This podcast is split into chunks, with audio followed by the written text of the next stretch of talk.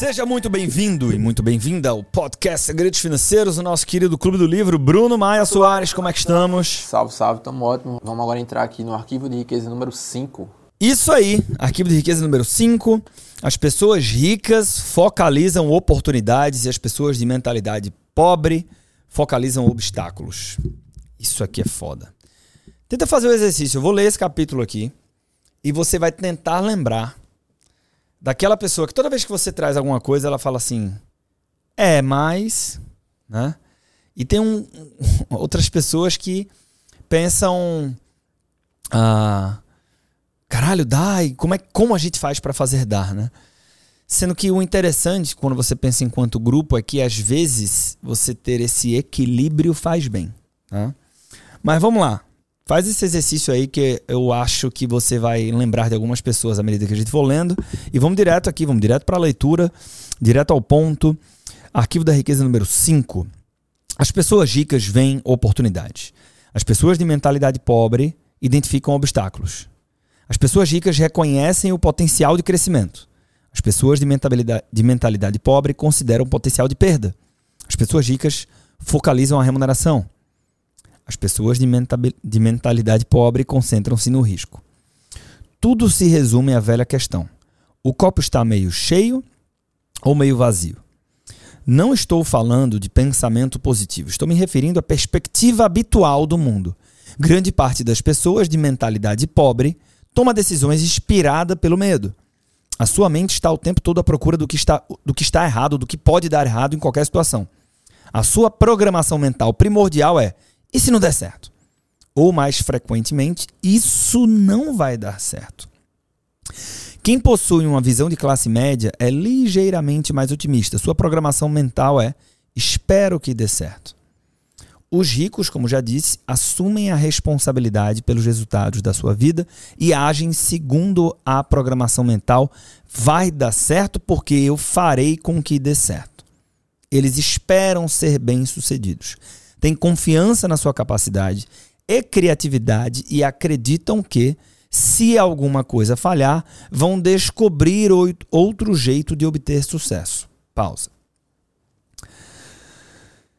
As pessoas não compram seu serviço, elas compram a trans. Estou falando aqui para consultores financeiros, mas serve para tudo. As pessoas comp não compram seu serviço, elas compram a transformação que você apresenta. Né? As pessoas têm dificuldade na gestão com dinheiro. Então, por que, que o terceiro elemento da conversão da consultoria financeira express não é preço, não é oferta, é a sua postura? Você tem que inspirar confiança, uma confiança que naquele problema, nesse caso, a gestão do dinheiro na vida da pessoa, ela não tem e ela precisa enxergar a confiança de que ela vai resolver aquele problema financeiro em você. Então, quando ele estava dizendo aqui que tem pessoas que dizem assim, que falam assim, vai dar certo porque eu farei com que dê certo, isso é para a vida. Quando a pessoa quer alcançar um determinado patamar de patrimônio ou resolver uma questão, uma dor, ou não fecho a porra do orçamento, e você consegue ser essa voz de falar, nós vamos fazer dar certo porque nós temos a ferramenta, eu tenho o conhecimento e a minha função é estar ao seu lado até que dê certo. Se você inspirar essa confiança, você vendeu. Lembre-se disso. Seguindo, de modo geral, quanto maior a recompensa, maior o risco. Por verem oportunidades o tempo todo, as pessoas ricas estão dispostas a arriscar. Elas acreditam que conseguirão recuperar o seu dinheiro caso a vaca vá para o brejo. A expectativa das pessoas de mentalidade pobre, ao contrário, é fracassar. Elas não têm confiança em si mesmos nem na sua capacidade. Estão certas de que, se não forem bem-sucedidas nas suas ações, será uma catástrofe. E, como só veem obstáculos, geralmente não estão dispostas a correr riscos. Sem risco, não há recompensa. É bom lembrar que estar aberto a aceitar riscos não corresponde necessariamente a estar disposto a perder. As pessoas ricas correm riscos calculados. Isso quer dizer que elas pesquisam, realizam as análises necessárias e tomam decisões baseadas em fatos e informações sólidas. Mas será que passam a vida inteira se informando? Não. Elas fazem o que está ao seu alcance no menor tempo possível e tomam a decisão calculada de ir à luta ou não. Embora digam estar se preparando para uma oportunidade, o que as pessoas de mentalidade pobre geralmente fazem é marcar passo. Morrendo de medo, levam semanas, meses e até mesmo anos a fio pensando no que fazer e quando decidem a oportunidade já desapareceu. Então elas se justificam dizendo: Ah, eu estava me preparando. Com certeza. Mas, enquanto se preparavam, o sujeito rico entrou em cena, saiu de cena e ganhou mais uma fortuna. Sei que pode parecer estranho o que eu vou dizer, considerando quanto valorizo a responsabilidade do indivíduo para consigo mesmo. Realmente acredito que o que as pessoas chamam de sorte está associado ao enriquecimento e ao sucesso em qualquer campo. No futebol, um time pode ganhar o jogo porque o goleiro de outra equipe engole um frango faltando menos de um minuto para o fim da partida. No golfe, pode ser uma tacada maldada que bate numa árvore e volta para o green a 10 centímetros do buraco. No mundo dos negócios, você já deve ter ouvido falar de alguém que aplicou dinheiro num terreno de periferia e 10 anos depois surgiu um conglomerado que decidiu construir ali um shopping center e um edifício de escritórios. Esse investidor ficou rico? Terá sido uma brilhante jogada comercial ou pura sorte? O meu palpite é um pouco das duas coisas. A questão, porém, é que a sorte, ou qualquer coisa do gênero, não cruzará o seu caminho se você não executar uma ação. Para ter sucesso financeiro, primeiro é necessário que você faça algo. Compre algo. Ou comece algo. E depois disso? Terá sido a sorte, o universo ou um poder superior que o terá ajudado com um milagre por sua coragem e por seu compromisso de ir à luta? Na minha opinião, tanto faz, apenas acontece. É, a gente já falou muitas vezes aqui de sorte, né, Bruno? É, e, e, eu já li muitos livros que falam também de sorte, de, de, aleatoriedade, e eu gosto de combinar essa, essa história com. Concentra no teu papel, né? O teu papel é o quê? É entrar em ação, né? fazer algo. Inclusive porque é, a característica da sorte é que ela é imprevisível. Então, se eu não posso controlar, eu vou concentrar energia naquilo onde eu tenho autonomia. Voltando à leitura, outro princípio chave pertinente nesse caso é: as pessoas ricas focalizam o que elas querem, enquanto as que têm uma mentalidade pobre concentram-se no que não querem. Repetindo, a lei universal diz: aquilo que você foca expande. Como os ricos estão sempre voltados para as oportunidades, elas aparecem na sua vida. O seu maior problema é administrar todas as chances de ganhar dinheiro que aparecem à sua frente. No caso das pessoas de mentalidade pobre, que, por outro lado, estão sempre enfatizando os obstáculos, eles se multiplicam ao seu redor. O seu maior problema é como se livrar de tantos problemas. A questão é simples. O seu campo focal determina o que você encontrará na sua vida. Concentre-se nas oportunidades e verá oportunidades. Atenha-se aos obstáculos e terá obstáculos. Não estou lhe dizendo para não tomar cuidado com os problemas. Trate deles à medida que forem aparecendo no momento presente mas mantenha os olhos postos nas suas metas. Permaneça em movimento rumo aos seus objetivos. Dedique o seu tempo e a sua energia a conquistar aquilo que você quer. Quando surgirem dificuldades, supere-as e, em seguida, recupere rapidamente o seu foco. Não permaneça a vida inteira resolvendo complicações. Pare de ficar o tempo todo apagando incêndio.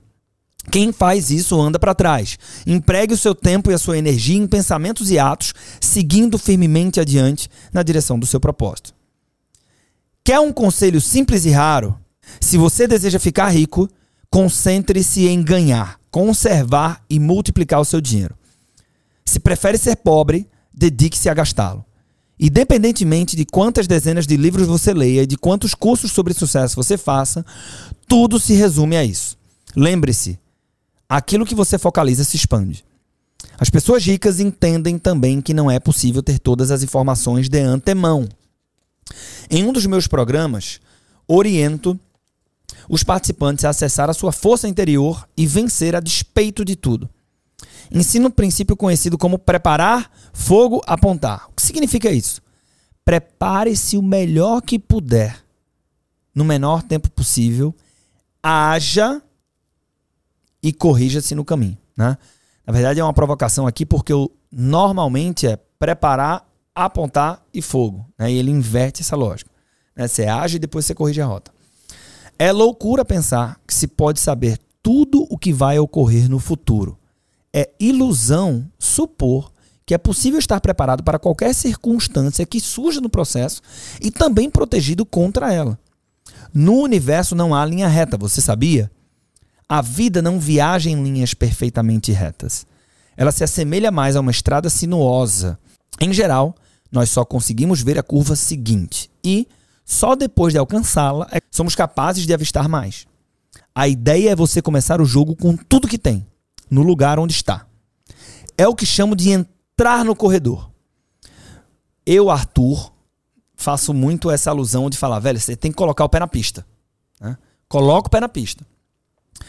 E muitas vezes, é, você, Brunão, que também né, participou e part já viu muito lá a mentoria Equity, você vê preocupações que são, como a própria palavra diz, pré-ocupações. De falar. É, putz, teve uma clássica outro dia desse, né? Que era Pô, somos em três. E quando a agenda dos três estiver cheia? Puta que pariu, velho. Isso é a quarta curva lá na frente, né? Coloca o pé na pista e vamos trabalhar para encher as agendas. Depois nem me preocupo com isso. Eu lembro que você convidou. É, me convidou, eu, Haldney e mais uma pessoa que eu não lembro agora, para conversar com algumas pessoas que estavam é, cogitando entrar na Tech Finance. E aí na chamada lá, uma das pessoas chegou a perguntar sobre. É, alguma coisa com relação a PJ, como era que fazia, é, uma, uma questão burocrática. E aí eu falei que não, não, não conseguia responder porque eu não tinha pensado nisso ainda tal. E aí você me falou justamente isso, que, que a minha resposta estava certa. Porque não era momento de pensar nisso. Tipo, não tinha para que comprar aquela burocracia se não tinha chegado a hora disso ainda. Exatamente isso. Isso aí. E aí isso, isso é engraçado a gente falar disso, lendo o livro aqui agora, porque tem coisas que ele fala o seguinte: vai parecer contraditório o que eu estou falando. Isso certamente parece contraditório, mas na vida real assim funciona. Voltando à leitura. Vou lhe dar um exemplo.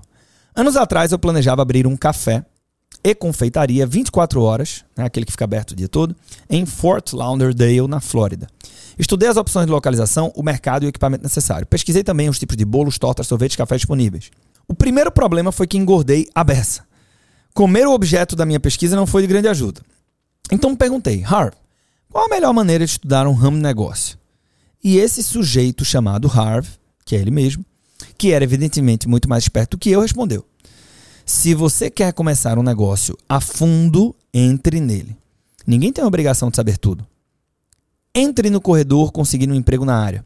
Você aprenderá mais varrendo o chão e lavando pratos no restaurante do que se passar 10 anos pesquisando do lado de fora.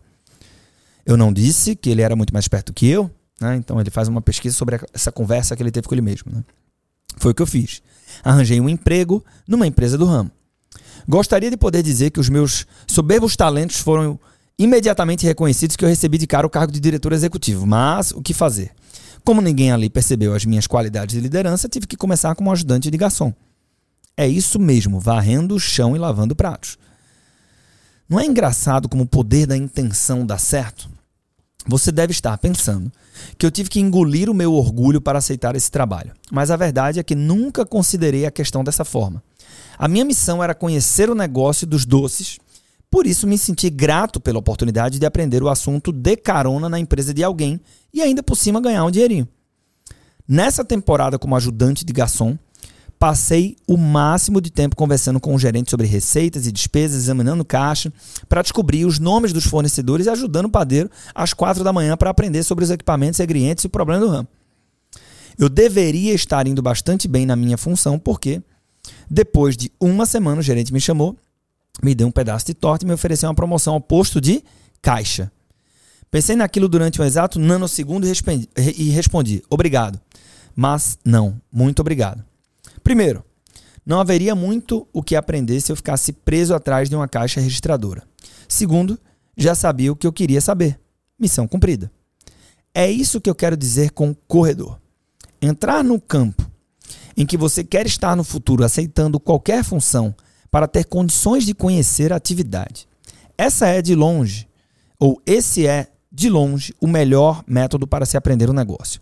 Primeiro, você pode vê-lo por dentro Segundo, tem condições de fazer os contatos necessários, o que seria complicado estando do lado de fora. E terceiro, uma vez no corredor, outras portas de oportunidade se abrem à sua frente. Isto é, observando o que realmente acontece, você tem a chance de identificar um nicho que não havia percebido antes. E quarto, talvez você descubra que não gosta do ramo. E dê graças a Deus por ter ficado sabendo disso antes que fosse muito tarde. Então, qual dessas quatro situações ocorreu comigo? Quando deixei aquela empresa, mal podia ver uma torta e muito menos sentir o cheiro de qualquer uma delas. Segundo, o padeiro saiu de lá um dia depois de mim e me telefonou para dizer que acabara de descobrir um novo e fantástico equipamento de ginástica conhecido como botas para gravidade, que são usadas nos exercícios de inversão corporal feito em barras. Talvez você tenha visto o Richard Gere com elas numa cena do filme Gigolô americano em que ele fica pendurado de cabeça para baixo. Ele queria saber se eu estava interessado em dar uma olhada naquele produto. Fui conferir e cheguei à conclusão de que as botas eram simplesmente o máximo, mas o ex-padeiro não. Assim, entrei sozinho no negócio. Comecei vendendo as botas para lojas de departamentos e de material esportivo. Percebi que todos os revendedores tinham algo em comum: equipamentos de ginástica de má qualidade. Os sinos do meu cérebro badalaram freneticamente. Oportunidade, oportunidade, oportunidade. É engraçado como as coisas acontecem. Era a minha primeira experiência com esse tipo de produto e ela me levou a abrir uma das primeiras lojas de varejo de artigos de fitness na América do Norte e a ganhar o meu primeiro milhão e pensar que tudo começou quando me propus a ser ajudante de garçom. A mensagem é simples: entre no corredor. Você nunca sabe que portas se abrirão no seu caminho. Eu tenho um lema que é o seguinte, abre aspas, a ação sempre vence a inação. As pessoas ricas saem em campo acreditando que, uma vez dentro do jogo, podem tomar decisões inteligentes no momento presente, fazer correções de rumo e ajustar as velas durante o percurso.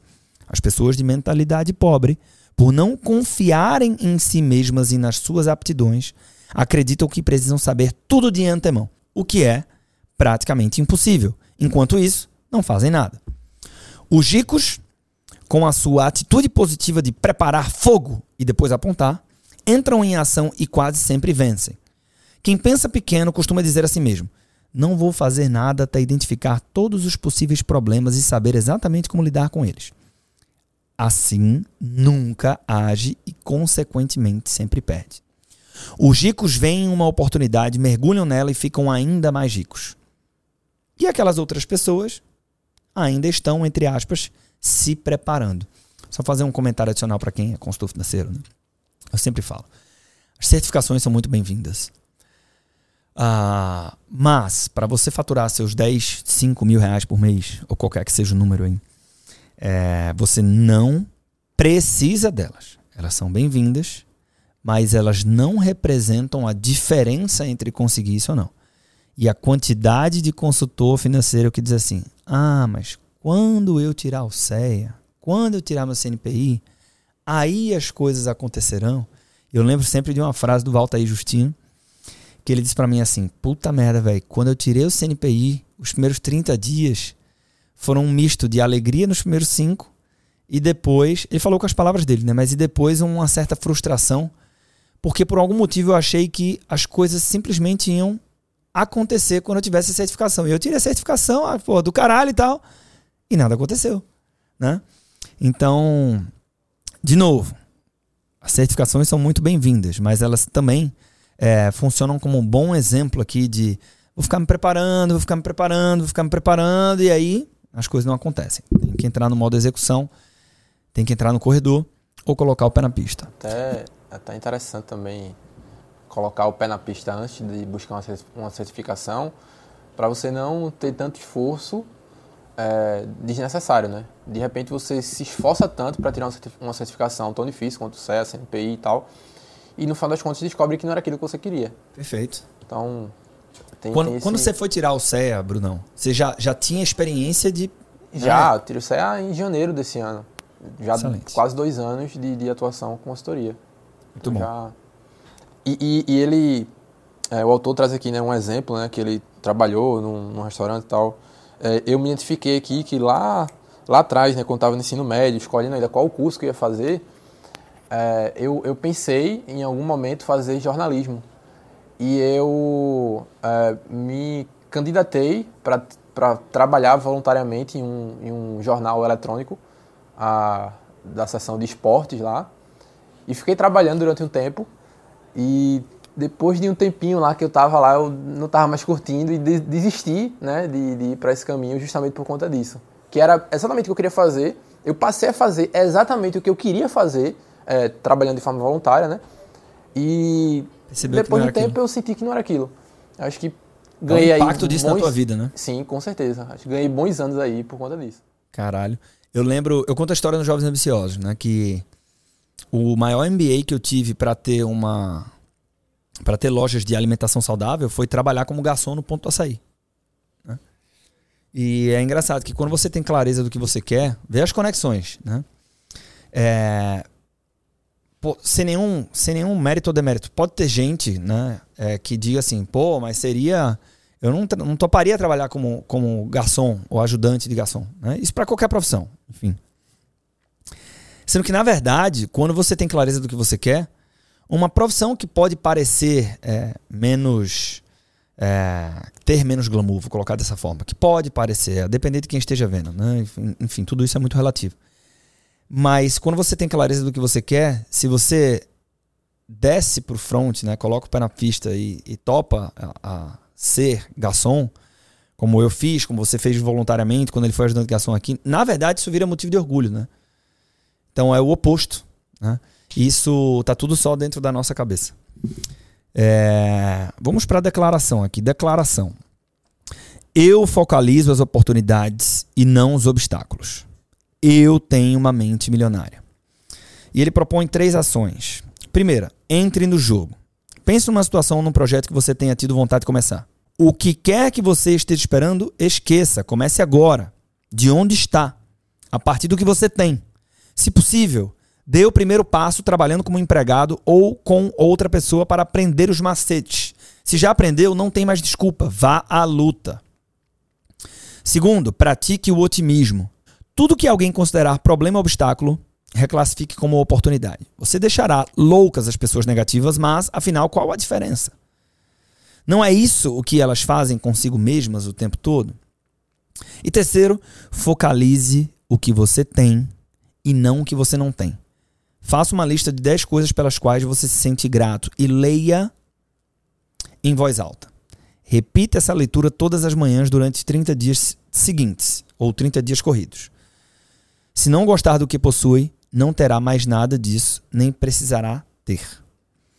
E aí, Brunão, a ideia era ler, né? Eu estava pensando em ler o arquivo de riqueza número 6 também, esse foi o número 5 que a gente acabou de ler. Mas dada a potência e o impacto atitudinal desse episódio, eu vou finalizar aqui e vou fazer um convite para o nosso ouvinte, que é de ouvir novamente esse episódio. Você pode colocar na velocidade 1.5 aqui, mas acho que esse foi um, um episódio para para sacudir, sabe? Para mexer muito com, é, com reflexão de que muitas vezes a gente não está fazendo o que deveria ser feito por mecanismos muito individuais de uh, sabotagem, né? Por pura autossabotagem. Brunão, tem alguma frase que te chamou a atenção? Tem que conecta com, com, com esse, essa finalização aí, né? Que é a ação sempre vence a inação. Gostei. Gostei. E vou, vou falar aqui. Olha a reviravolta. Primeira parte do livro é, a gente ficou, quem está acompanhando a gente aqui todos os episódios, né, no Clube do Livro da Leitura do Segredo Mente Milionário, fiquei muito incomodado, achei ruim. Né?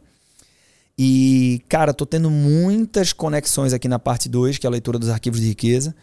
É, fizemos críticas, né? não estou dizendo que é, é, tá escrito em pedra o que ele coloca aqui, mas tem muita provocação atitudinal muito relevante, e eu falo isso porque. É, você vai criando uma curva de aprendizagem, né? Já ouvi relatos de pessoas super experientes, qualificadas, profissionais que querem trabalhar consultoria financeira dizendo ah, mais, mais, não sei o que, falta isso, não sei o que, e às vezes não falta nada, a pessoa está com a faca e o queijo na mão assim, ela só precisa cortar e ela mesma está criando esses obstáculos aqui, focalizando obstáculos em vez de oportunidades, como ele falou nesse, nesse episódio. Então fica aqui é, esse episódio dedicado exclusivamente ao arquivo de riqueza número 5. Para quem curtiu, eu vou fazer o convite de você ouvir novamente. Já coloca aí de novo play. Quando você ouve pela segunda vez, você faz novas é, é, conexões e você finca melhor esse conhecimento, né? E fechando aqui, as pessoas ricas focalizam oportunidades, as pessoas de mentalidade pobre focalizam obstáculos. Brunão, repete aí a frase do episódio para a gente fechar com chave de ouro. A ação vence a inação. Então, vamos entrar em ação. E, além de tudo isso, espero encontrar com você no próximo episódio aqui no nosso queridíssimo Clube do Livro. Obrigado pela sua companhia. Até a próxima.